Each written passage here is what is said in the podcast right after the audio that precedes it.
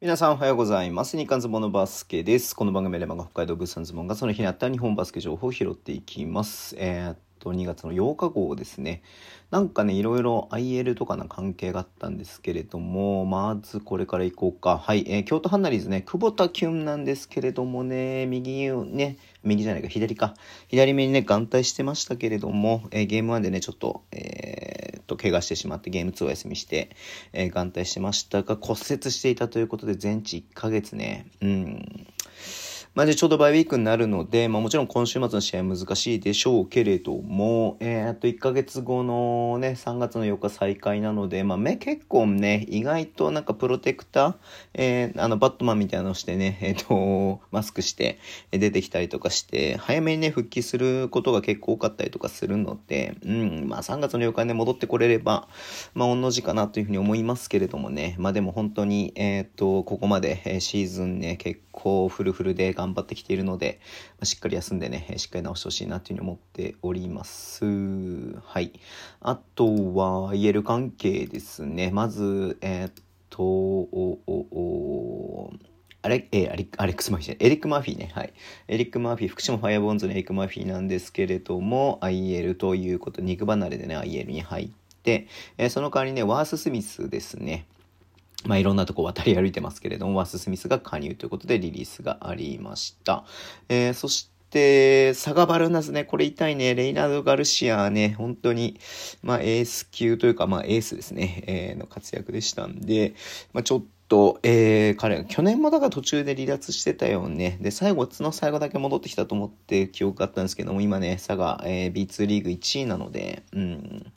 まあ、そういったところでもちょっとこの後、えー佐賀が、えーどれだけ勝っていけるかというのがね、ちょっと、えー興味深いなというふうに思っております。で、えーっと、まあ、残念と言いますか、びっくりと言いますか、なんと言いますか、えーっと、ジュリアン・マブンガですけれども、えー引退を発表ということでリリースがありました。ね、ご存知の通り、爪はブレックスに今季ね、最初かあの加入しましたけれども、途中で契約解除ということになっていて、まあ、国に戻ってるのかなっていうのを思ってましたけれどもね、今日インスタと SN SNS、ツイッターでね、SNS を通じて、え引退ということで発表してましたたね。うん、まあちょっと膝の具合がね、悪かったのかなというのがあって、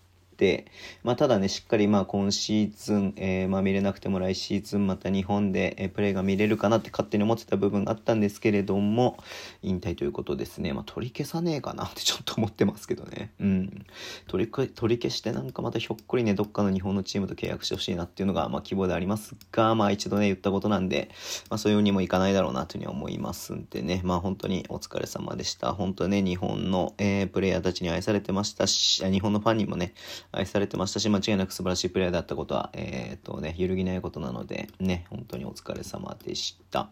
えー最後になりますけれども、今日ね、理事会が行われまして、B リーグのね、うん、まあ、毎度毎、あ、今日かな？え、今日なのかな？うん、ね、あの、昨日だかわかんないけど、毎度毎度、これね、発表がありますけれども、U22 枠のね、新設ということですね。うん。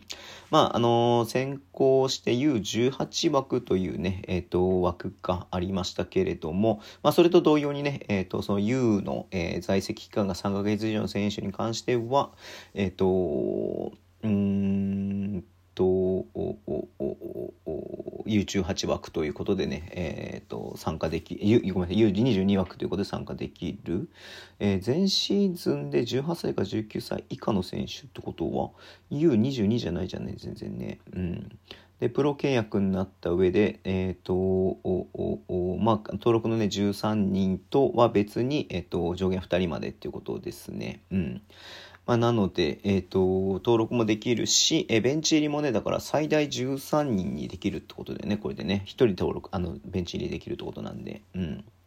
はい。えー、ちょっとなんだろうな、最短3シーズン、最長4シーズンなんで、まあ長い目で、一応 B リーグのね、あれは、えー最長3シーズンなので、うん、まあ18歳み、18歳であればってことですね。なんで、まあまあまあまあまあまあ、えっ、と、何？